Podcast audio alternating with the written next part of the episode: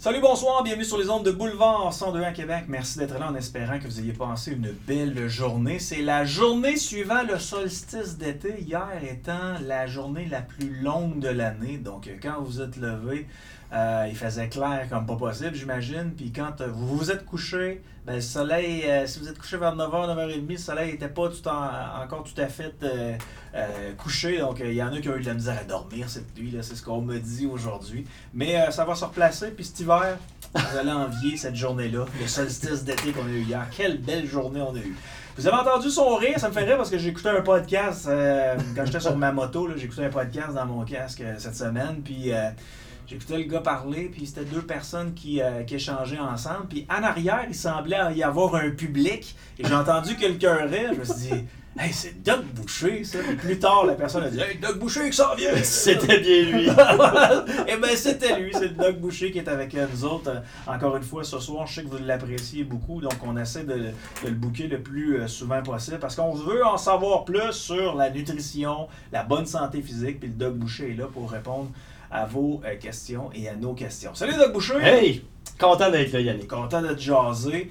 Euh, c'est tellement le fun ce que tu fais sur Internet. J'imagine que tu es, assez alerte là, sur les notifications. J'écoute tout le temps tes affaires. euh, J'apprends tout le temps euh, plein de choses. J'invite les auditeurs à te suivre sur euh, les réseaux sociaux. Euh, Denis Boucher, je pense que c'est Ouais, comme ça. ouais, denisboucher.com, vous allez tout avoir aussi. Le podcast est là. euh, Ouais. Facebook, euh, LinkedIn, Twitter, TikTok, vous allez me voir partout. Fait combien de temps tu fais ce job-là? 30 ans passé. Eh ben, honnêtement, avant d'avoir fait mes études, Hmm. j'ai commencé à donner des cours de karaté à l'âge de 16 ans. OK. Et j'ai ouvert mon école de karaté à l'âge de 18 ans. Wow. Donc, depuis 16 ans, le calcul, j'en ai 59, j'ai passé le 40 ans. Ouais. Es encore aussi passionné? Écoute, oui, parce que la science avance tellement. Mhm. C'est vraiment. et moi, là, je, je me lève le matin, j'ai du plaisir. Vraiment, c'est pas un job pour moi, c'est pas du travail. Ouais. C'est vraiment du plaisir constant. Oui, il y a des choses qui vont te gosser parce que tu as une entreprise à gérer, puis il y a des éléments de base. C'est comme j'étais dans la comptabilité aujourd'hui. un Ah! C'est ça, là, tu sais, ça te donne. en- Bon, mais ça, c'est un des côtés, tu pas le choix. Mais la passion, puis voir comment la science avance dans mon domaine. Puis ce qui me trouble, je vais, je vais te conter ça, c'est parce qu'il y a quelqu'un aujourd'hui qui m'envoie euh, un article et dit Denis, je travaille avec un, un gars comme toi qui a un doctorat, mais en France. Aurais-tu la gentillesse de réviser cet article qui parle de l'entraînement par intervalle de haute intensité, qui est, selon lui, la chose miracle? Et le gars, il a publié de quoi qui remonte à 2008. Ouais. Il tente de le remettre à la sauce moderne et pénible. Pénible. Je me dis, je peux pas croire. Ce qui est, ce qui est écrit sur l'entraînement par intervalle de haute intensité est vrai dans les recherches, Mais pas applicable à tout le monde en tout temps comme tout le monde le pense. Je te donne un exemple. J'ai une femme de 60 ans Ouais. qui a des maux de dos.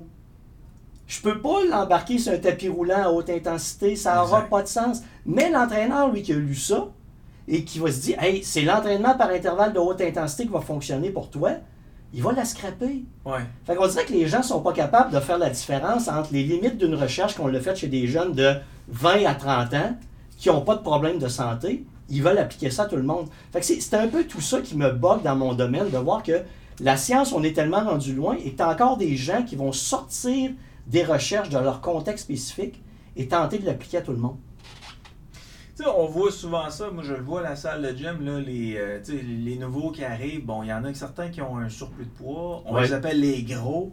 Oui. Moi, de voir ces personnes-là faire du jogging sur le tapis roulant, là, ça me fatigue. On parle de personnes T'as qui sont supposées peser 170, 180 livres, poids santé, ils sont autour de 350, puis ils leur font faire du jogging. Il me semble que ça doit pas faire du bien aux articulations. là. Quand tu fais du jogging puis tu traînes tout ce poids-là, il pourrait pas y avoir un processus, sais, comme tout enseigne d'ailleurs, un processus qui fait en sorte que la personne peut commencer à faire l'activité physique adaptée à sa situation D'accord. euh, avec un programme de nutrition comme t'offres. Et par la suite, lorsque ce sera rendu à un poids qu'on juge convenable, que les professionnels jugeront convenable, ben là, la personne pourra entamer le fameux petit jogging puis la course complète par la suite. C'est vraiment simple à évaluer. hein. Comme moi, mes gens, quand ils rentrent, ils vont faire un- ce que j'appelle un test de marche. Il y a un protocole à suivre. Ils sont Ouais. capables de faire à la maison. Le protocole est progressif. Puis il y a un certain niveau qui n'est pas dangereux, qui n'est pas Mhm. élevé. Et je vais voir l'évolution de leur fréquence cardiaque en fonction de la charge de travail. Plus quelqu'un est pesant, plus le coût énergique est élevé. Mets-toi un sac de 10 kg sur le dos, Ouais. va courir, tu vas voir que ça te coûte plus cher en énergie. Donc, moi, ce que je vais évaluer, c'est à quel moment ce surpoids-là vient t'affecter.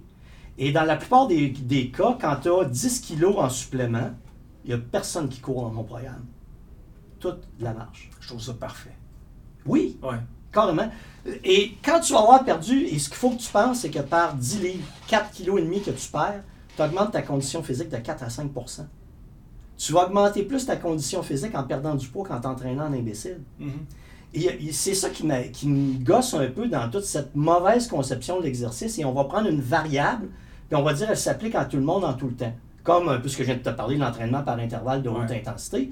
Si tu me présentes une recherche, puis tu me dis, Denis, la recherche démontre que l'entraînement par intervalle a augmenté beaucoup plus le niveau de condition physique, le VO2 max, je vais te croire. Mais la question que je vais te poser, c'est à qui c'est applicable? Exact.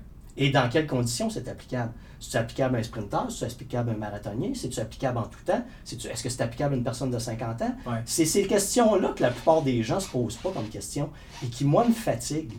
Est-ce que quand, euh, quand j'arrive dans un gym, est-ce que tout le monde est kinésiologue? Pour ce qui est des entraîneurs, c'est tous des kinésiologues? Écoute, je- non, non, non, non, non, non, non, t'as des entraîneurs de clowns, moi que j'appelle, là, qui ont une petite formation de clown, là, puis euh, ils pensent tout connaître, tout savoir. Mais une firme sérieuse comme Nautilus, c'est- tous des gens formés. euh, C'est tous des tous kinésiologues. des kinés- c'est tous des kinésiologues. OK. C'est- ou des gens en voie de le devenir. Là. C'est- Fait que, tu sais, les autres entreprises, je ne le sais pas. Là. Si tu me parles de euh, cardio quelque chose, Ouais. je, tu- sais pas. Aujourd'hui, je ne veux pas nommer les entreprises, mais moi, ce qui me fait paniquer, c'est ça. Une personne qui vient de rentrer au gym, qui a un surpoids qui est évident, plutôt que de le faire marcher, parce que la personne ne marchait pas, plutôt que de commencer à le faire marcher, on essaie de faire faire un jogging. C'est parce que cette personne-là, de un, ça se peut qu'elle s'écœure très rapidement. Ben oui, parce que c'est De, trop. de deux, ça se peut qu'elle ait mal partout, tout le temps, à chaque fois qu'elle s'entraîne, fait qu'à un moment donné, elle va être à bout euh, comme tout le monde. Puis les articulations aussi en Ben prennent oui. L'autre chose qui est, qui est importante à comprendre, c'est qu'un corps de 20 ans n'est pas un corps de 50 ans. Ouais. Fait que quand tu vas voir, euh, excusez-moi l'expression, la fille. ce que tu dis, là. La, la- ouais, Tu sais que je joue au hockey avec des gars de 20 ans? la- l'entraîneur, femme ou homme qui a 20, 20 ans, Ouais. qui a tout le temps de s'entraîner, qui est des coups au couteau, euh, qui mange pas nécessairement santé, mais pour rester le plus mince possible, et qui pense que sa méthode à elle fonctionne pour tout le monde. Et là, on va, la, on va la faire à tout le monde, sans avoir évalué personne, Ouais. sans s'être intéressé à son état de santé, à sa médication, à son état psychologique. Il y a plein de variables qui affectent ton état. Et que si tu arrives à une place et que l'entraîneur te prend et t'installe sur le tapis roulant sans t'avoir évalué, puis il dit tu vas courir au maximum de tes capacités jusqu'à temps que tu en vomisses, tu pars de là, tu Ben ouais. restes pas là. C'est ça. N'a pas de sens. Mais le monde y croit tellement. Tu te souviens de l'émission de Biggest Loser euh, qui gagne? Je me souviens de ça, j'ai jamais écouté ça. Et c'était épouvantable. Mais c'était ça? C'était à 6 heures, dans, OK, des obèses morbides, là, du Ouais. 300 livres et plus, 6 heures d'entraînement par jour, à 1200 calories par jour. Ils les faisaient mourir, ils font, à l'exercice, ils fondaient. Et là, à cette époque-là, c'était le meilleur entraîneur, c'est celui qui t'épuise le plus. Et tout le monde y croyait, là, des conneries du genre. Je- je- ça me dépassait. Ouais, c'était un genre d'entraînement militaire qui n'était pas du tout adapté aux conditions des gens qui étaient là à la télé. Non, puis le monde, le monde, les gens ont cette vieille impression-là que plus tu bats ton corps, plus tu as des résultats, qu'en réalité, ton corps répond quand il est dans des conditions où tu le stimules et non pas que tu l'épuises. Mhm. Et si tu comprends pas ça, quelqu'un ne l'a pas évalué, tu vas faire 56 000 programmes, tu n'y arriveras jamais. Parce qu'on n'a pas évalué ton corps, on n'a pas évalué ton métabolisme, euh, personne ne comprend comment tu fonctionnes. On te dit, les programmes qui fonctionnent, c'est l'entraînement par intervalle de haute intensité, les supersets en musculaire, puis tu vas faire ce que je te dis. Puis si ça fonctionne pas, c'est de ta faute à toi parce que tu fais pas ce que je te dis. Non, ça c'est un entraîneur de clown. Tu t'en vas parce que lui comprend pas comment ça fonctionne. Je comprends très bien. Euh, écoute, j'ai plein de questions à te poser par rapport à ce qu'on est en train de jaser là. Euh, moi, je me souviens d'avoir vu un entraîneur engueuler quelqu'un qui semblait être capable de bien s'entraîner. La personne s'était mis des poids sur les chevilles. Oui. Puis elle courait avec ça. Là, il dit Qu'est-ce que tu fais avec ça? Ben, il dit C'est pour augmenter mon poids. Il dit Non, t'es en train de te scraper le corps. T'es en train de te mettre des poids sur les chevilles. Euh, puis qu- quelquefois, on voit des gars courir sur la plage avec des genres de chemises anti-balles. là, Ben qui, oui, ben qui a oui. des poids là-dessus. C'est-tu euh, c'est-tu- quelque chose que tu vois régulièrement? C'est quelque chose que tu, tu, sais, tu dis à tes clients tu dis, Mets ça, tu vas voir, ça va bien aller, tu vas augmenter ta masse musculaire. Jamais de la vie. C'est pourquoi les gens font ça? OK, c'est que les gens comprennent pas c'est quoi améliorer la condition physique. Les gens ont jamais été évalués et eux pensent qu'en ajoutant une charge, ils vont s'entraîner mieux. Si tu te mets des poids aux chevilles, tu viens de modifier ta biomécanique de course. Donc, c'est impossible qu'en modifiant ta biomécanique de course, tu puisses t'améliorer. Tu vas juste te scraper. OK? Et ce qu'il faut comprendre, l'autre chose, euh, moi, j'ai mesuré les impacts au sol à la course à pied. Il y a une transition. Quand tu cours pas trop vite, ça dépend des personnes. Tu vas utiliser des lipides. À un moment donné, tu vas commencer à utiliser des glucides, tu vas produire de l'acide lactique. Et à un moment donné, tu vas accumuler de l'acide lactique. Et au moment où tu accumules de l'acide lactique, tu sais que ton corps va s'épuiser. Mais quand tu passes jusqu'à pendant que tu utilises des glucides, ton, as des lipides, pardon, ton impact au sol est de 1 G. Il y a une fois le poids de ton corps. Quand tu transites vers l'utilisation des glucides, l'impact au sol augmente à 2 G. Donc, ça veut dire que tu viens de doubler le poids de ton corps. Quand tu arrives à l'accumulation de l'acide lactique, certaines personnes arrivent jusqu'à 3G, trois fois l'impact du poids de ton corps au sol. Ça, c'est de l'impact sur les articulations. Mais toi, le beau cave, tu as décidé que au lieu d'être à 1G, tu vas être à 1G et demi. Tu vas juste brûler tes réserves énergétiques et tu n'auras pas d'amélioration de conditions physiques. Mais les entreprises qui vendent ça ont, tu sais, de un, ils ont un but, c'est de faire de l'argent avec, mais ils peuvent pas connaître les, ils doivent connaître les impacts que ça peut avoir pour la personne qui achète cette fameuse chemise-là avec des poids dessus. Ben, c'est qu'ils se disent, hey, on va te rajouter de la charge, tu vas améliorer ta condition physique, ce qui est pas vrai. Ce qui n'est pas vrai. Tu as juste à t'entraîner dans la bonne zone en fonction de ton objectif pour améliorer ta condition physique. Tu n'as pas besoin d'une surcharge supplémentaire. J'ai travaillé en recherche, j'ai fait un projet de recherche avec en collaboration avec l'armée canadienne, avec des soldats d'infanterie qui avaient des charges. Ben, écoute, euh, tu prends un soldat de 30 ans, OK, qui a une condition physique d'un athlète, 60-65 de VO2 max, qui est assez élevé. Comme toi, mettons. ouais, un petit peu moins peut-être. Et là, tu arrives, tu lui mets un sac de 60 kg sur le dos. Ouais. Il passe systématiquement d'une condition physique d'un gars de 30 ans à un gars de 70 ans. Oh! Les gens ne comprennent pas ça. Non. Ton poids supplémentaire pour chaque 4,5 kg ou 5, 10 livres, tu perds 4 à 5% de ta condition physique par masse de masse inerte supplémentaire. Et les gens ne comprennent pas ça. Et là, ils disent Hey, je vais mettre cette charge-là, ça va améliorer ma condition physique. Non, tu vas te détruire, tu n'auras pas d'amélioration de condition physique. Parce que tu ne comprends pas la physiologie de l'exercice. C'est sûr, j'ai passé ma vie dans les laboratoires à analyser de la physiologie. Les gens ont de la difficulté à comprendre ces dimensions-là. Ouais. Puis les entreprises sont fortes en sacrifice sur le marketing. Parce que ces fameuses chemises-là qui ont l'air de chemises anti-bag, qui sont des chemises avec des poids, ben il y a tout le temps des gars super musclés qui les portent. Ben oui, là, ils courent à la plage. marketing. ouais, moi je veux cette shape-là, ça me prend cette chemise-là, mais en fait, c'est une chemise qui va juste détruire ton corps si tu l'utilises. Je sais pas si tu as vu l'autre affaire de clown. Le masque qui réduit l'apport en, en, en air. Ouais. C'est tellement ridicule. Mais là, c'est parce qu'ils veulent être des marathoniens kenyans les ben Kenyans sont forts au marathon. Au marathon. Hey, sais-tu qu'est-ce qui différencie un marathonien kenyan de tous les coureurs ordinaires de cette planète? La grosseur. oui, la grosseur va jouer un rôle, une biomécanique extraordinaire, mais eux autres, si tu veux courir longtemps et presque indéfiniment, faut que tu carbures sur des lipides. Il faut que ton corps consomme des, des lipides. S'il consomme trop de glucides, c'est pas une source d'énergie, c'est une source d'énergie épuisable rapidement. Donc, qu'est-ce que tu vas faire? C'est que tu vas vider tes réserves en glucides. À 30, au 30e kilomètre, tu frappes le mur. Tu comprends pas pourquoi. C'est juste que tu as couru trop vite puis pas dans la bonne zone. Le marathonien kenyan, parce que j'en ai testé des athlètes d'élite, jusqu'à 90% de sa capacité maximale. Il est ses lipides. Il est ses lipides.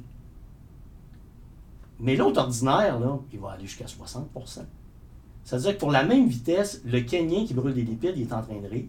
Puis l'autre à côté, il est en train.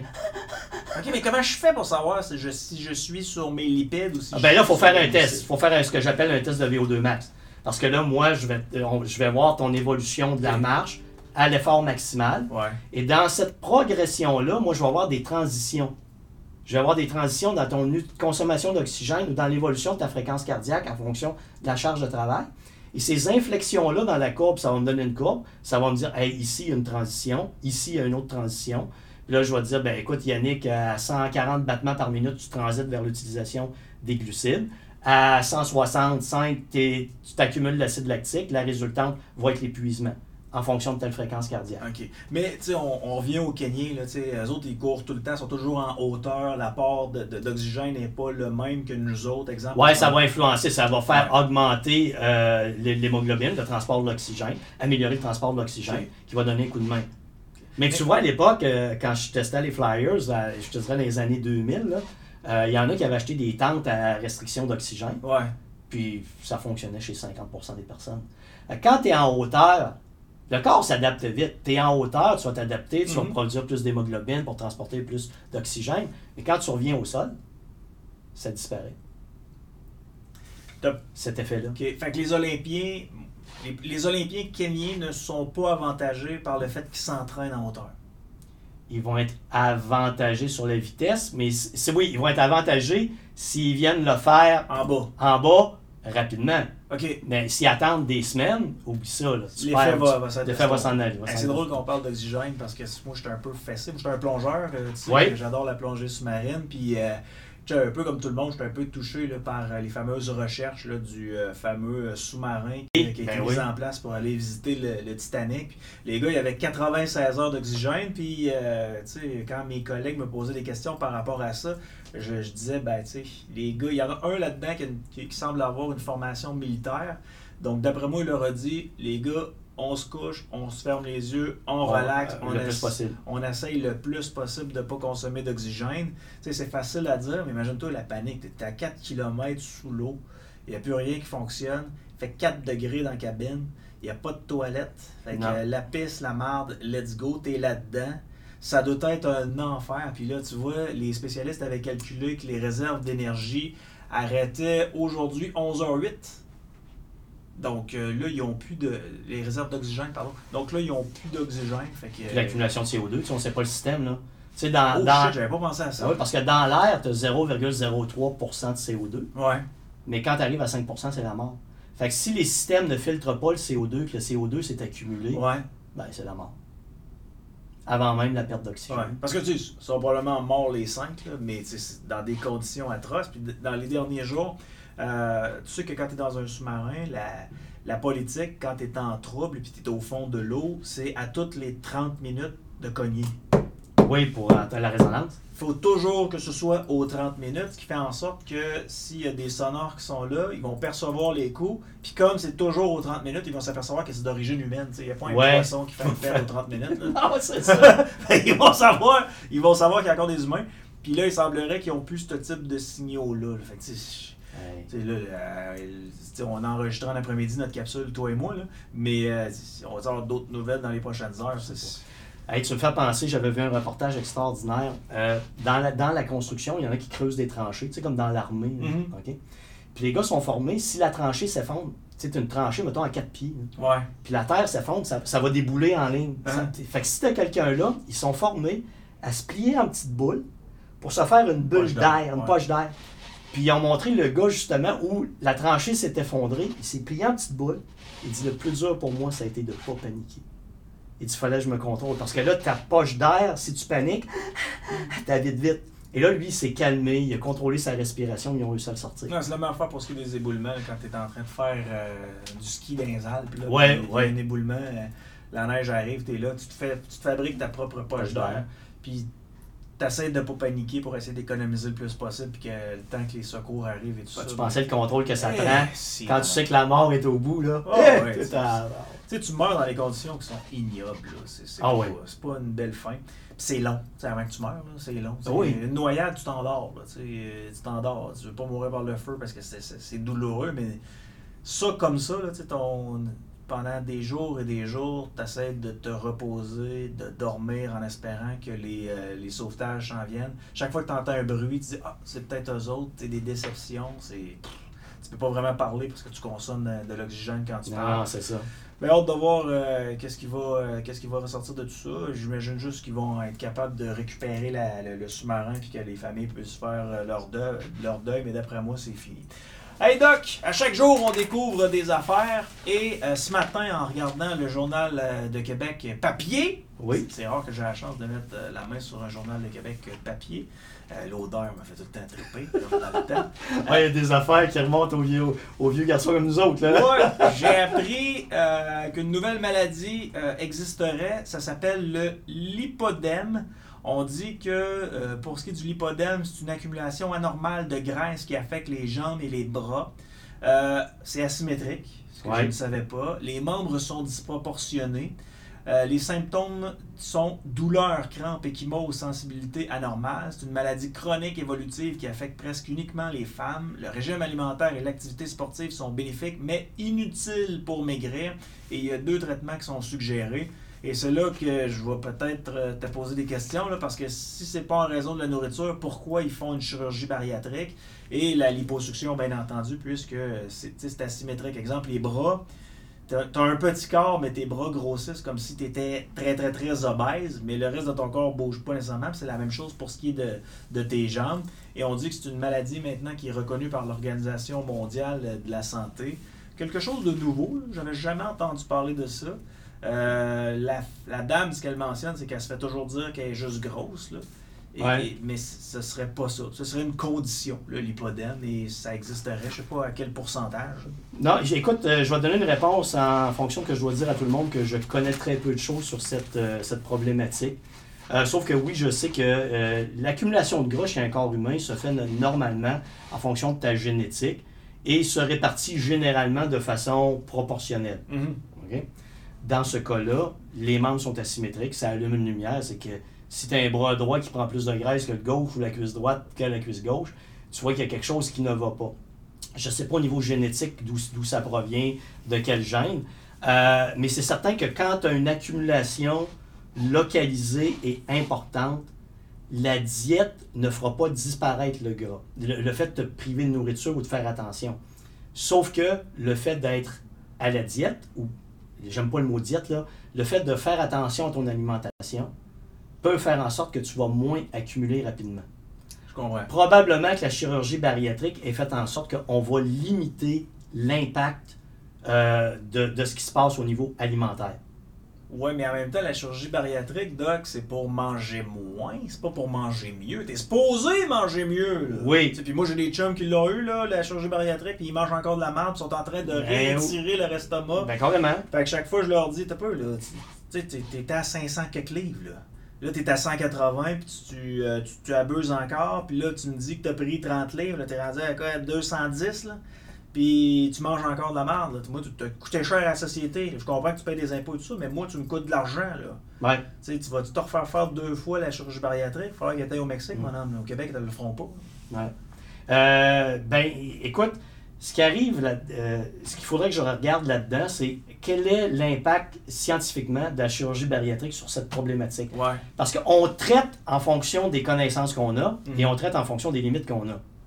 Donc, si on pense que la chirurgie bariatrique fait en sorte que le fait de limiter l'apport en calories au quotidien, volontairement, a un impact positif sur la maladie, je ne le sais pas, je n'ai pas vu les recherches. L'autre chose, c'est qu'on lui a enlevé des masses de graisse aussi. Parce que si tu as une accumulation, ce qu'il faut que tu penses, c'est que si tu as une accumulation de gras localisé, Ouais. tu vas avoir du dépression, ce qui va s'installer sur le système nerveux, sur le système vasculaire. Ça va se traduire en douleur importante. OK. Alors là, ce qu'il faut faire, c'est éliminer ça. Mais moi, là, ici, là, quand je prends un peu trop de bière, là, ou le ventre, là, c'est- c'est-tu du lipodème, ça? Non, ça, c'est c'est un excès de houblon. Euh, c'est Doc, l'expression du houblon. Ouais, tu sais, les fameuses, euh, les fameuses graisses dures que certains hommes semblent accumuler autour, euh, autour de la ceinture. Il l'accumule en arrière des abdominaux. C'est Du gras des abdominaux. Parce que toi, ce que la petite pincée de gras que tu as en avant des abdominaux que tu prends Ouais. avec ton doigt, là, Ouais, ça, c'est du gras abdominal. Exact. OK? Donc, c'est mou, ça flotte. Euh, le, le dodu avec la bedaine, dur, tu pignes dessus, poum, ça rebondit, là. Ouais. C'est que lui, il a accumulé du gras en arrière de tout ça. OK. En arrière des abdominaux. Ça fait que ça, c'est en train d'en... Ça, ça engouffre le foie, ça engouffre l'estomac, ça prend de la place partout, là, cette patente-là. là. OK. Ouais. Je fais comment pour perdre ça? Ben, faut que tu maigrisses. faut que tu fasses attention à ta bouffe. OK. T'as t'as pas le choix, c'est bouffe et exercice bien géré. Si tu viens de m'allumer sur quelque chose, là. Qu'est-ce? Parce que, tu sais, je faisais une joke avec la bière puis tout ça, mais moi, je, je, je gonfle et dégonfle. là. Tu sais, J'ai Ouais. une mauvaise euh, technique, là. Tu sais, comme... euh, tu sais, j'ai accès à des gars, à des experts comme toi qui me disent tout le temps comment bien fonctionner, puis on dirait que je l'oublie pendant un certain temps. Ah, Mais puis quand je touche à ma bedaine, tu sais, je le vois des fois, là, je regarde des photos, je dis, Chris, je commence à prendre un peu de, un peu de un ventre. peu de bide. Mais quand je touche sur le devant de mes abdos, Ça là, change pas. j'y en a pas. Ben là, tu Ah. vieillis, tu vas avoir des, aussi des changements hormonaux, mais tu vas commencer à l'accu- à l'accumuler en arrière. Fait que c'est ça. Puis- ça que- Ben regarde, l'autre changement hormonal, les femmes habituellement vont prendre le gros au niveau des cuisses avant la ménopause. Ouais, faut Au niveau de la- oh non, faut pas leur dire. Au niveau de la ménopause, tu vas avoir une transition, tu vas commencer à avoir des belles petites madames avec des bedaines à 50 ans.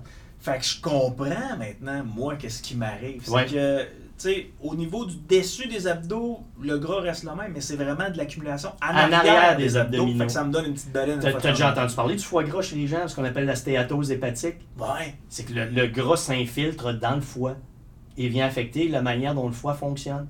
Ce qu'on appelle la stéatose hépatique. t'as l'impression d'être gonflé. Ouais, ben oui, carrément.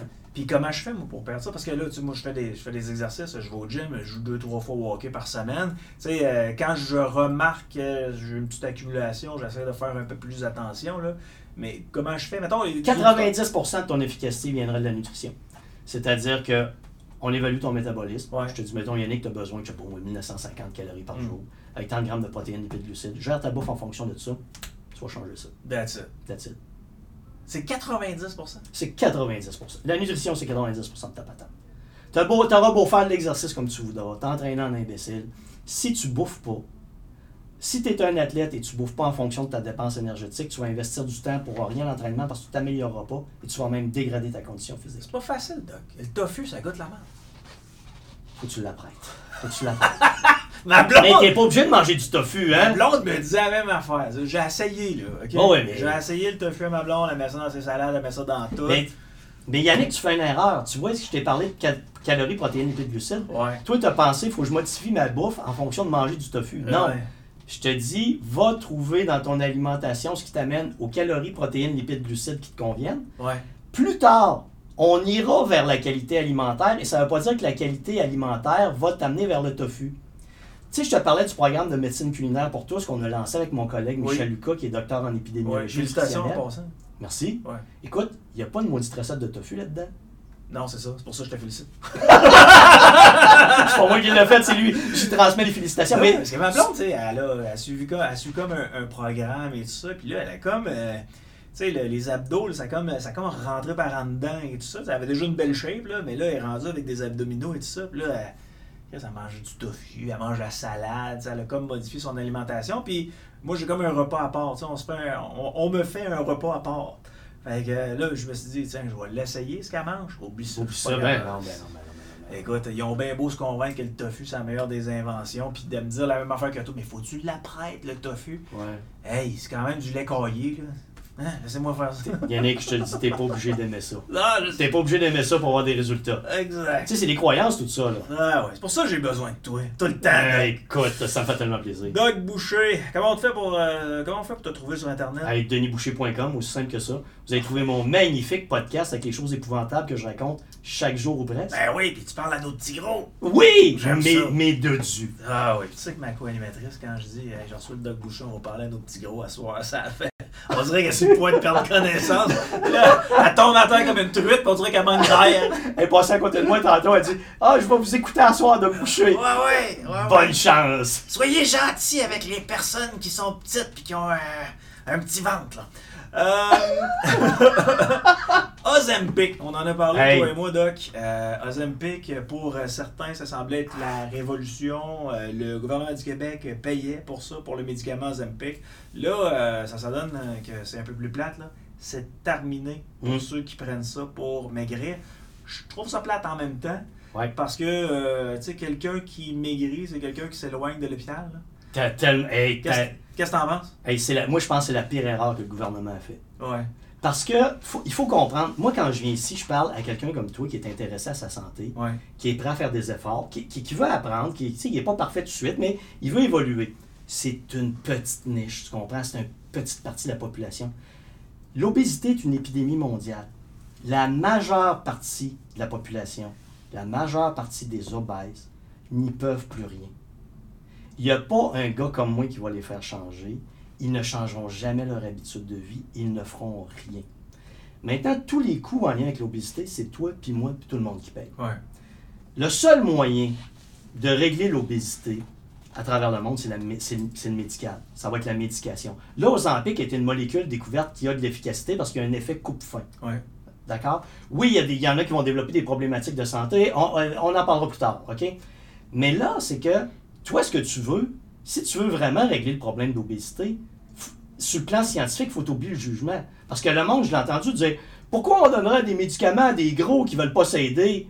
Ben, C'est parce que faut, faut, faut régler le problème d'obésité dans le monde. Ouais. Et si notre seul moyen, c'est de donner de la médication à des gens qui en ont besoin, parce que pour une raison quelconque, que j'ai pas à juger, ils sont plus capables de le faire, donnons-les cette foutue médication. Puis t'es remis sur le marché du travail. là. Ben oui. des impôts. là. Puis Là, ce que le gouvernement est en train de nous dire, c'est que le traitement de l'obésité, obésité, on n'en a rien à foutre.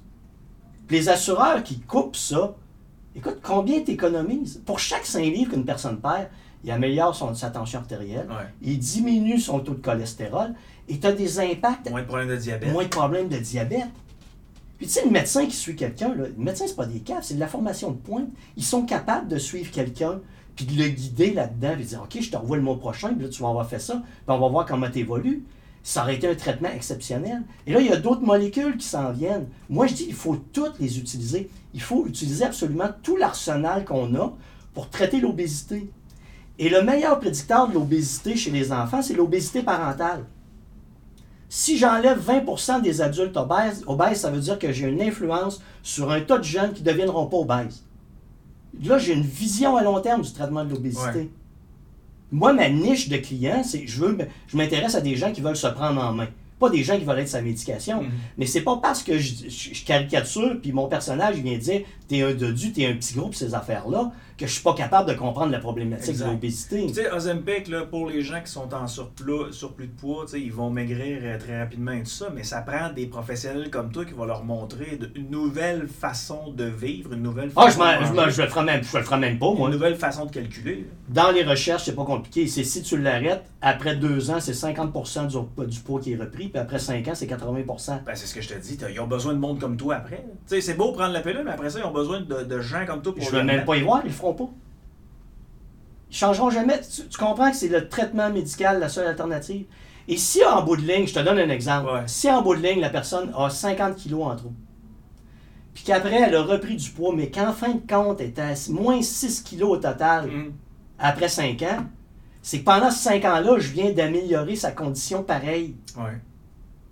C'est ça. Et même si j'interviendrais, ces gens-là ne changeront pas.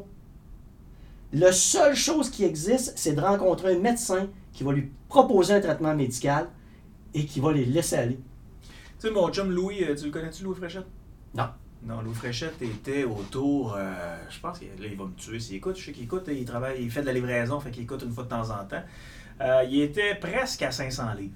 OK?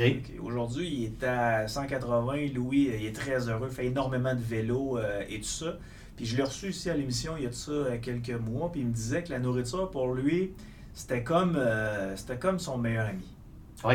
Quand il filait pas, il mangeait, puis après ça, ben, ça allait mieux. Il, se sentait- il se réconfortait avec la nourriture, puis j'ai pas l'impression que Louis est seul. Il y a énormément de gens qui souffrent, Doc, qui se. Tu sais, avec un sac de chips, ils, ils se désennuient un peu. Ouais. Ça leur fait du bien. L'estomac, il est plein. Euh, il y a moins d'anxiété, peut-être, je sais pas. Mais Il y a un effet de récompense. ces gens-là ont besoin d'aide psychologique. Oui, le Zempic, mais besoin d'aide psychologique aussi. C'est- le traitement de l'obésité, faut qu'il il y a plusieurs facettes. Tu vois, la conception de l'obésité, c'est on va donner des diètes aux gens. Ça, ça remonte aux années 40, 50. Là. On n'est pas là. C'est une problématique multifactorielle, l'obésité. Dans certains cas, je sais que la médication va être la seule chose à faire.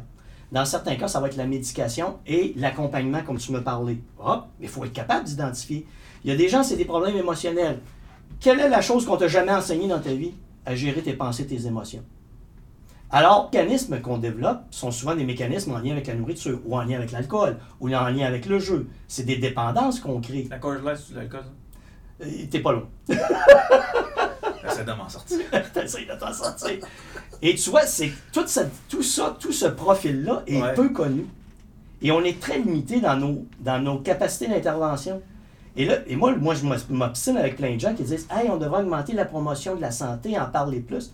Ben, c'est parce que tu ne changeras rien. Je suis dans le domaine de la promotion de la santé depuis 30 ans. Pourquoi je m'adresse à une niche de clients? C'est parce que je sais que les autres n'écoutent pas, ils veulent rien savoir. Ouais. Donc, tu y si tu vas y arriver dans 20 ans, dans 30 ans, dans deux ou trois générations, tant mieux. Mais là, il faut agir tout de suite. Et le meilleur moyen, un des meilleurs moyens de lancement qu'on avait, c'était aux Ozempic, à mon avis. Et là, on vient de le couper. Donc, je trouve pas que c'est une affaire logique. Je trouve que c'est une affaire de jugement. Le gros qui est obèse, qui ne fait pas attention à ses affaires, il n'y a pas question qu'on lui prescrive un médicament.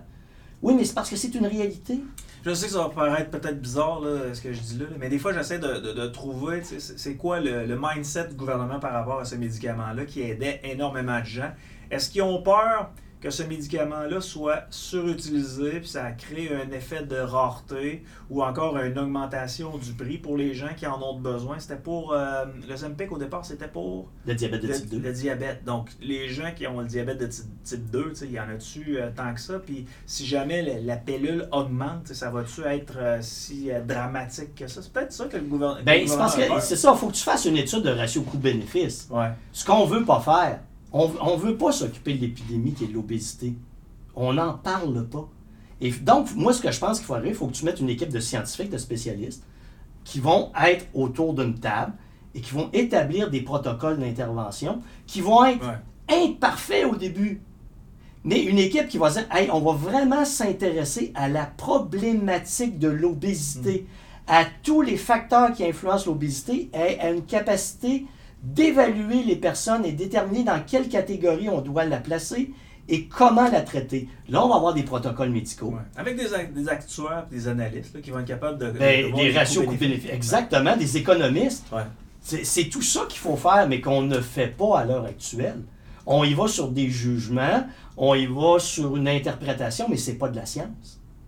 Et ce qu'il faut, là, c'est de la grosse science là-dedans. là dedans moi, si tu me donnais l'équipe à du Denis, lève-moi l'équipe, ça sera pas long. Je sais, qui, qui seraient tous les gens qui seraient sur l'équipe de mhm. scientifiques.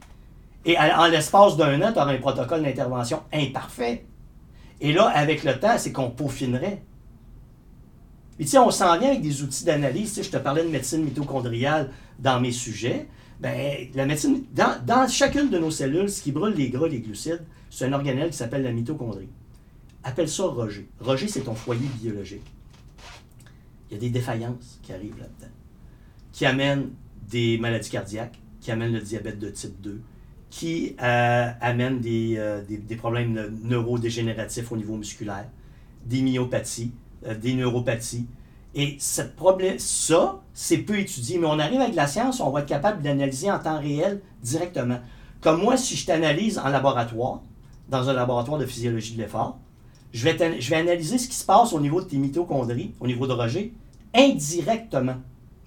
Mais là, on arrive avec des technologies, on va être capable d'analyser directement en temps réel.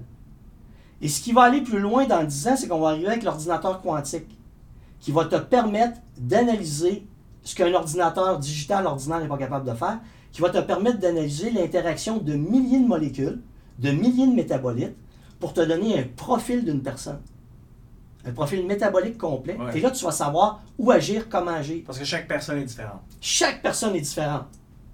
Et c'est ça qu'il faut qu'on arrive à comprendre dans le processus. Une autre recherche, je ne sais pas si tu as vu, qui a paru dans Nature Metabolism, qui disait que le cerveau des obèses est différent. Non, on n'a pas les mêmes lectures là, ah. euh, je dirais que c'est plus Pornhub, là, mais... Ouais, ok, ben, il y a du métabolisme là-dedans aussi, mais il est un petit peu différent. Euh, il y a de la dépense énergétique. L'échange d'ADN. C'est ça, l'échange de salive. On n'a pas les mêmes lectures, mais c'est paru dans Nature. Nature Metabolism, puis on, ils ont observé que les obèses ont pas... Le, le cerveau des obèses est différent du cerveau des gens minces. C'est que les obèses, quand ils mangent des lipides, Normalement, quand tu manges des lipides, il y a de la dopamine qui est, qui est sécrétée par une région du cerveau, qui est ton système de récompense. Mais les obèses, ils n'ont pas ce système-là. Il est comme éteint. Ce qui fait que, ils ont, comme ils n'ont pas le signal de dire Hey, j'ai assez mangé, ils continuent de manger. Mais ça, c'était étudié sur une période de 32 minutes. Tu ne peux pas dire que c'est tout le temps comme ça, mais tu comprends que là, on arrive avec des différences au niveau génétique, on arrive avec des différences au niveau mitochondrial, on arrive aux, des différences au niveau euh, neurologique, au niveau hormonal. Il faut que tu en analyses des affaires. Fait que le fait de juger quelqu'un et dire tu es obèse parce que tu es là, c'est ce que je fais tout le temps, tu comprends, mais pour manier le client. Mais la réalité va nettement beaucoup plus loin que ça. Et si on veut traiter l'obésité, faut vraiment s'y prendre maintenant. C'est ça. Puis je, je, tu seras peut-être pas d'accord avec ce que je dis, là, mais de trouver de la bonne nourriture aujourd'hui, en 2023, c'est de plus en plus compliqué. Et si tu veux de la bonne nourriture, il ben, faut que tu t'attendes à payer le prix. Je te parlais de la bonne femme chez nous. Là. Moi, elle est en train de suivre un programme, puis tout ça, puis ça marche, puis elle est super contente. Elle me demande d'aller chercher euh, un casseau de tomates. Là. Écoute, c'est des mini tomates. Il y en a peut-être 6-7 là-dedans, ça vaut 6-7 piastres. Je me dis, hein, c'est ça, bien manger, là. C'est vraiment d'augmenter Ouais, ta facture. ben là, tu sais, le, le problème. Non, bon, OK. Cuisiner, c'est économiser. C'est pas moi qui le dis, c'est mon collègue Michel Lucas. oui. OK? Combien de gens sont au resto? Combien de gens vont aller au resto Ouais, à soir? Combien C'est moi le premier. ils vont, ils vont flamber 50, 60 pièces ou 80, 100 dollars le T'as soir? raison. 100 dollars- ce 100 dollars là, si tu le mets en épicerie, t'en as de la bouffe. C'est ça. Tu sais, un matin, j'étais allé manger un petit croque-monsieur là, au restaurant en bas. Là, ça a coûté euh, une affaire comme euh, 13$, piastres, là, mais il y avait peut-être pour 2-3$ piastres de stock. là. C'est ça. Ouais. Donc, cuisiner, c'est économiser. Faut que tu arrêtes de voir que ça coûte cher, ça coûte cher, c'est pas vrai. Si tu te mets à cuisiner, ça va te coûter moins cher que d'aller au restaurant 3 4 fois par semaine. Ouais. C'est- ça Parce que. que, tout est modifié aujourd'hui, mis à part ces produits-là, que je trouve intéressants. Tu vois, chez IGA, pour ne pas le nommer, ils ont comme deux, trois frigidaires, là, c'est tous des produits euh, euh, qui n'ont pas eu de, de, de modification et tout ça. Les fameuses tomates, là, des mini-tomates, mais ça coûte cher. Ça Ouais, coûte cher. mais tu sais, euh, t'es pas obligé d'acheter des affaires qui n'ont pas été modifiées génétiquement. Parce que, je vais, je vais te donner une réponse plate de scientifique. de ça. Je veux que- avoir Ouais. des bons spermatozoïdes, là, tu sais, c'est... Tu sais, il n'y a, pas de lien direct entre Je veux un organisme modifié génétiquement et un impact sur la santé. On n'a pas trouvé. Je te dirais pas qu'on n'en trouvera pas. Attends, y a, les, les OGM n'auraient pas d'impact sur la santé humaine. Non. Moi, je crois pas à ça.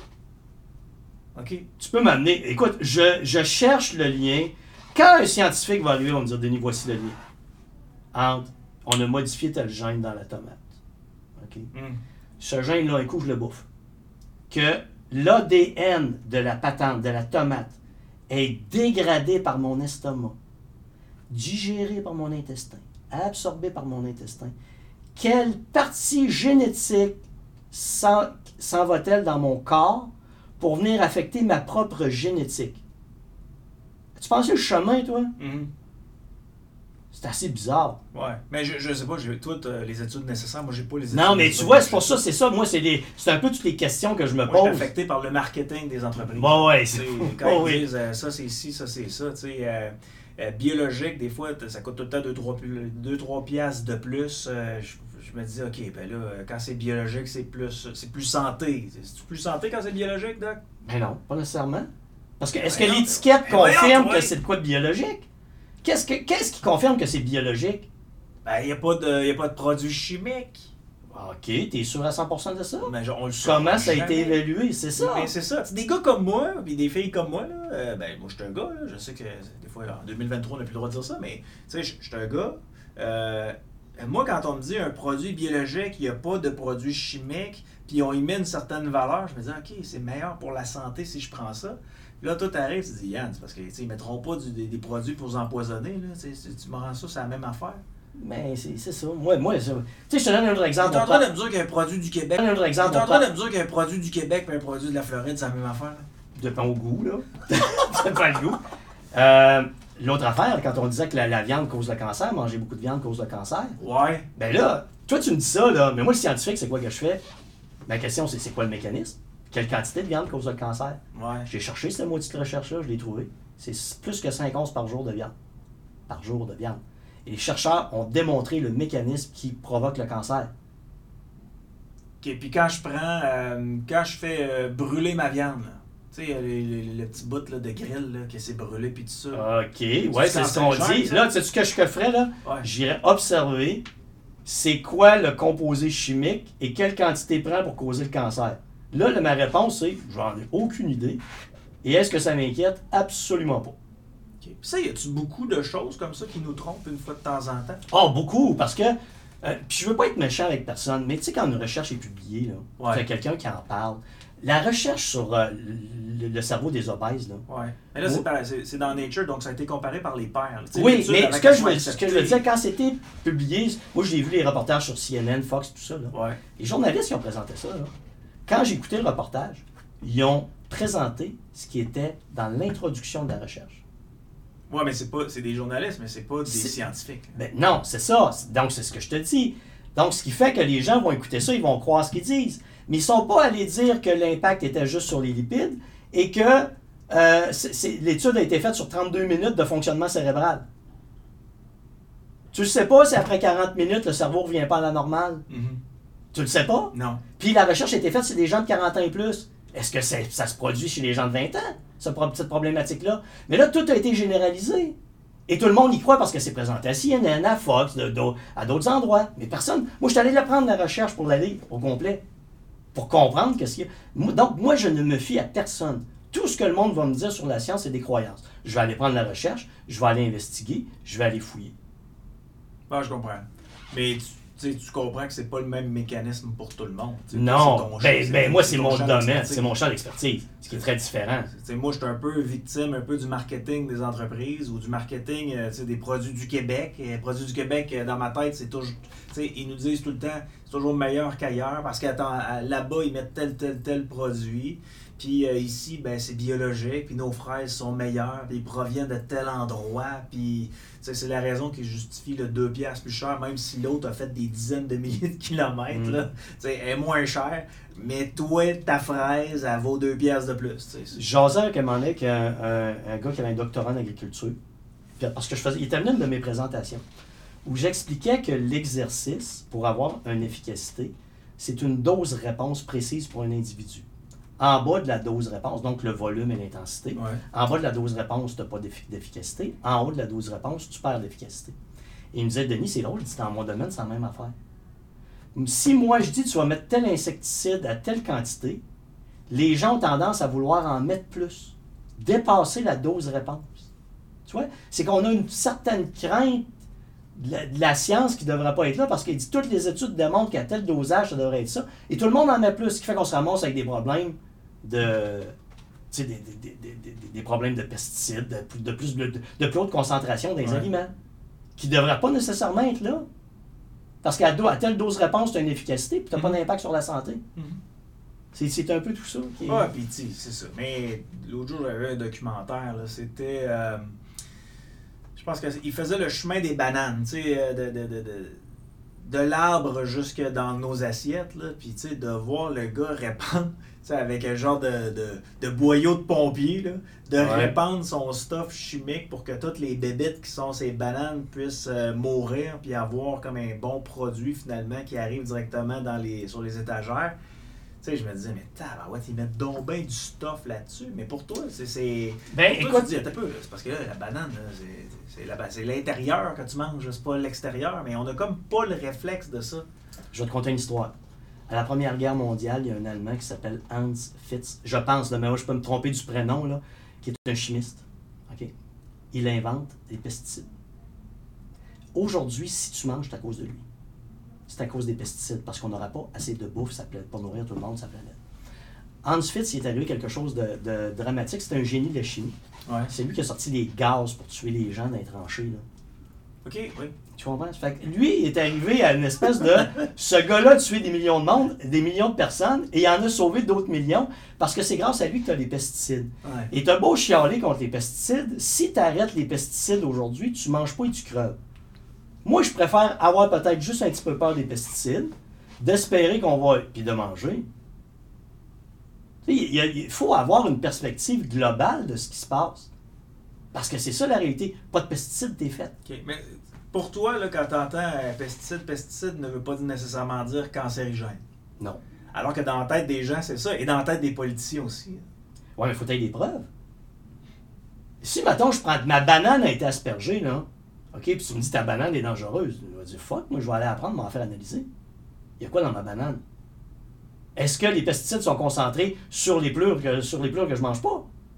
Tu sais, c'est- quoi la réalité de la patente? Si c'est ça, on s'en fout. Puis la, réalité, ça doit être probablement ça. C'est qu'une fois que tu manges ta banane, c'est les pesticides qui sont sur qui sont peut-être sur la, la, de banane. Tu les manges pas. C'est ça. Je te dis de même, mais tu sais, je ne sais pas la réalité, mais moi, ce que je fais, c'est que j'irai analyser. Mm. Je prends jamais ce que quelqu'un me dit comme une croyance. Les gens croient à des affaires, ils se font des peurs, puis ils n'ont pas de données. Moi, je suis un scientifique. Apporte-moi des données. Ouais. Tu pourrais faire une émission comme ça, débunker tous ces trucs-là? Et c'est, tu, tu, tu- faudrait que je le fasse? Mais d'après moi, tu te ferais tuer, ce serait pas long, là. Ah, je me fais massacrer. Tu sais, la différence entre une fraise euh, de la Floride puis euh, une fraise euh, des, je sais pas moi, de l'île d'Orléans. puis tu te dis finalement, ben, c'est la même chose. là. C'est juste que il y en a un qui vient de l'île d'Orléans, l'autre de la fraise. L'autre de, de la Floride. là. Mhm. Hey, je vais te conter une autre affaire. Mais attends peu. Ouais. L'île d'Orléans est meilleure, là. Ah, si tu y crois, c'est- plus si, tu l'aimes, c'est ton choix. Il y a moins de produits chimiques, là. Comment tu l'as mesuré? Ben, chargent deux pièces de plus, ils écrivent euh, bio dessus. OK. Ça doit être vrai, c'est le dire. Faut que tu m'amènes des données. Je t'ai dit, si tu fais cette émission-là, Hey, je te- débun- on, on débunk avec Denis Boucher, c'est sûr qu'il y a des snipers en sortant. Ils sont Ah, pas ouais, ouais, ouais. Je te dis pas que c'est pas vrai ce qu'ils disent. Mais ce que je vais te dire, c'est donne, compare-moi la dose de pesticides. Si tu me dis il n'y a pas de, de, de pesticides, OK, explique-moi la- la- la- le fonctionnement. Tu sais, comme moi, là, tu me je ferais une, plein- une, une émission là-dessus, là, je vais me chercher un PhD en agriculture. Explique-moi comment ça fonctionne, comment je fais pour mesurer, c'est quoi les données actuelles qu'on a. Maintenant, à partir des données actuelles, voici la différence qui existe entre une fraise de l'île et une fraise de Floride. Hmm. Ça, c'est la vraie différence. Pas une croyance, la vraie différence.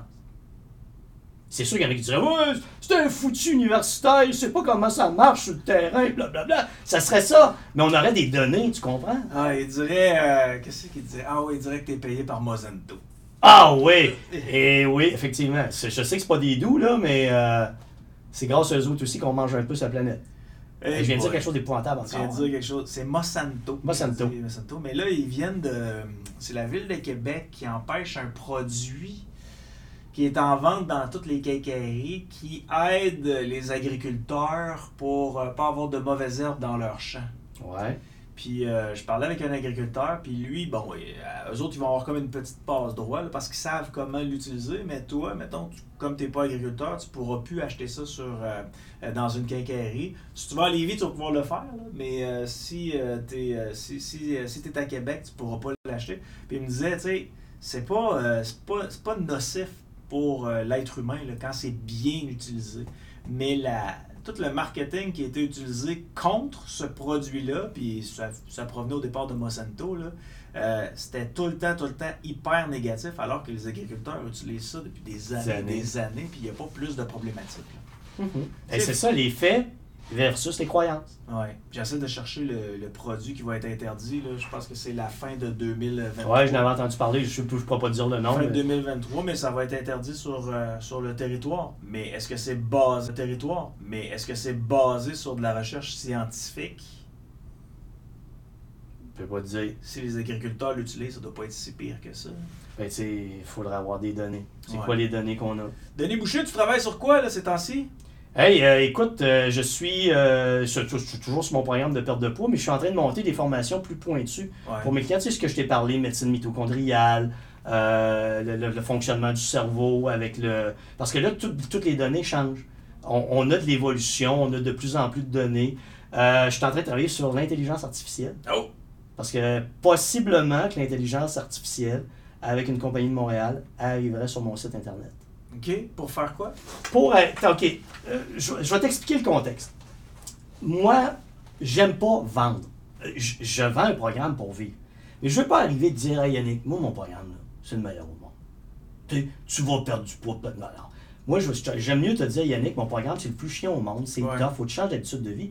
Mais avant que tu te décides, je vais te donner tellement d'informations que tu vas être au courant de qui je suis, comment je le fais. Si ça t'intéresse, un jour, tu deviendras client. OK. Puis si je t'intéresse pas, tu ne deviendras jamais mon client. Comprends? Ça, Oui. c'est mon style de business à moi. Ce que je veux avec l'intelligence artificielle, comme je ne peux pas être là souvent, c'est que quelqu'un arrive sur mon site et là, il parle à Denis 2. Denis, j'ai un problème. Je pense avoir un problème de métabolisme. Denis 2 va lui poser une question. Il va donner une réponse. Denis 2 va lui faire une suggestion. Il va peut-être poser une question. Ouais. Denis 2 va lui donner une piste d'action. C'est sûr qu'à un moment donné, Denis 2 ne pourra pas lui dire voici, il va prendre, mange tel gramme de protéines, lipides, glucides, il fait tout ça. Mais tu comprends, ouvrir un accès aux gens de connaissances, de pointe, basées sur de la science. Et non pas sur des croyances et des jugements. Mhm. Et là, oui, il y en a qui vont décider de prendre le programme ou non, mais ce que je veux ouvrir, c'est cet aspect-là. Parce que l'avenir est au mix de l'intelligence artificielle avec l'ordinateur quantique. L'ordinateur quantique, c'est des millions de fois plus puissant que nos ordinateurs actuels.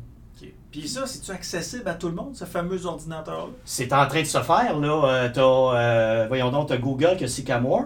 Le, le- en, en tête de liste à l'heure actuelle, c'est IBM. OK. OK? Euh, et ça, c'est stocker de l'information, pas sur un transistor, sur l'atome. À l'échelle, là, je vais aller très loin. là. Oui. Tu sais comment fonctionne un atome? Tu as un noyau, Uh-huh. des protons, des neutrons, puis en entour, tu as des électrons qui tournent. Oui. OK? À l'échelle quantique, l'électron peut être à plusieurs endroits en même temps. Il peut exister à plusieurs endroits, ce qui, est, qui semble très bizarre. Ce qui a amené la notion des univers parallèles. Oui. Peut-être entends parler de ça dans Spider-Man, des affaires du genre. Les jeunes sont très au courant de ça. Et là, le fait de... Ça, ton- c'est ça que tu le fais vibrer, puis l'autre, Ouais. peu importe où il est dans l'espace, il va vibrer aussi. Ouais, exactement.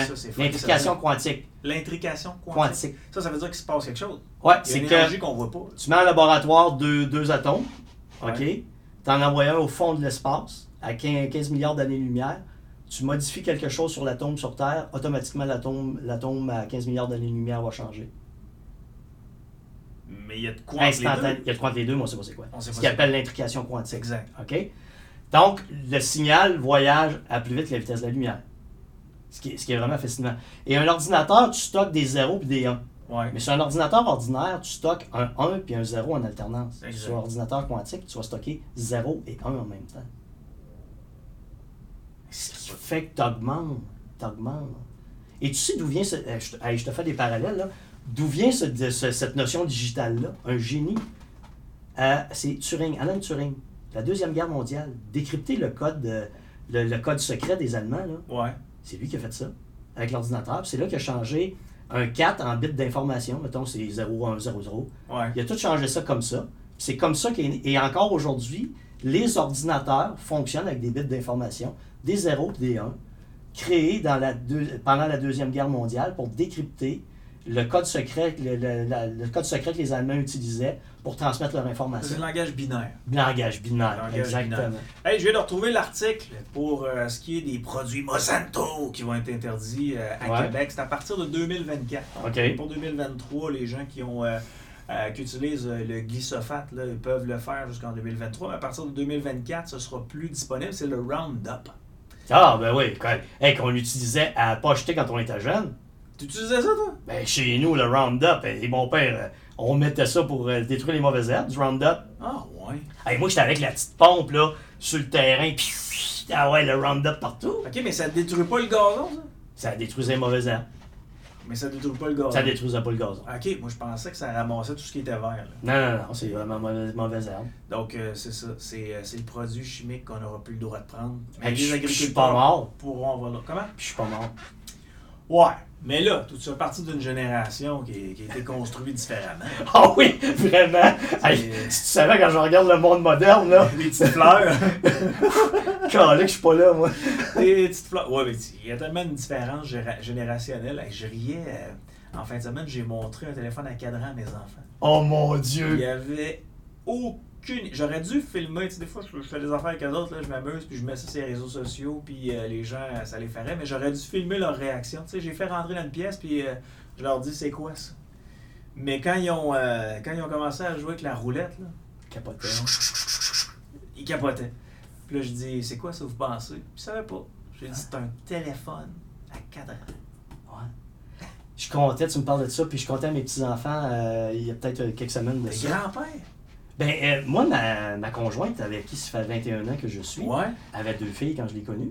Les deux filles Ils ont eu des enfants. ont des enfants, fait que je suis devenu le papy qui s'occupe des petits-enfants. Quatre, quatre petits-enfants. Ouais, T'es encore jeune? Ouais, j'ai 59. C'est ça. Puis j'en profite. Ah oui. Et j'adore ça. Puis là, tu lui faisais quoi, tes petits-enfants? Ben, je leur disais, écoutez, vous êtes sur Internet, c'est parce que les autres, là, ça, ça roule, ça, ça fait des vidéos, ça va sur YouTube, sur TikTok, tout le kit. J'ai dit, moi, à mon époque, là, j'ai dit, la TV, c'était un tube cathodique. Ouais. Il y avait trois postes parce que le signal rentrait par l'air, puis on avait des antennes qui captaient le signal.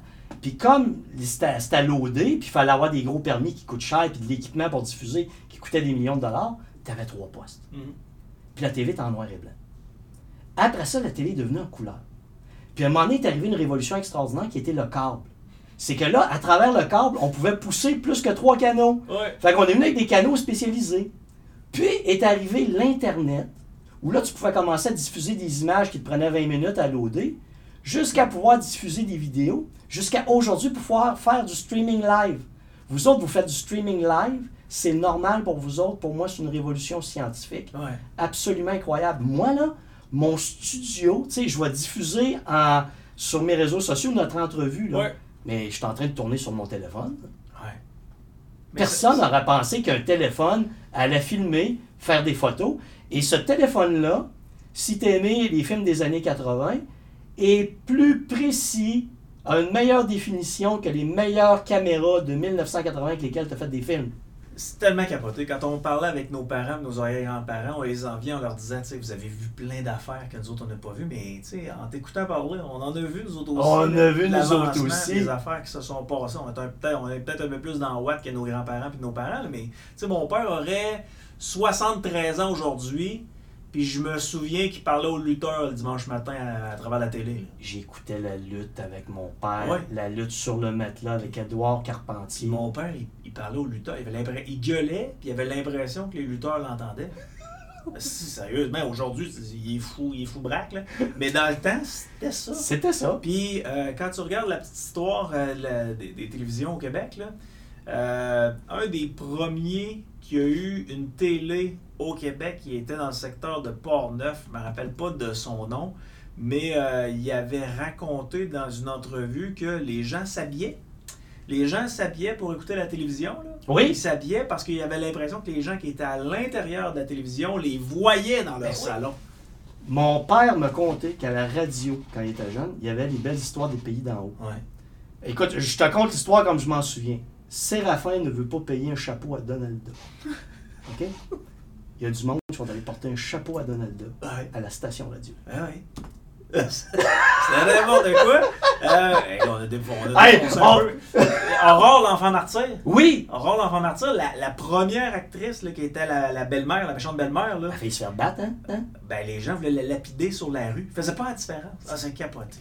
Doc Boucher, on te rejoint comment? DenisBoucher.com, aussi simple que ça, Yannick. On salue les petits gros. On Salut, vous aime. Ben, salut. oui, je vous aime gros. C'est ça qui est important de retenir. Merci, Doc. Salut! Salut.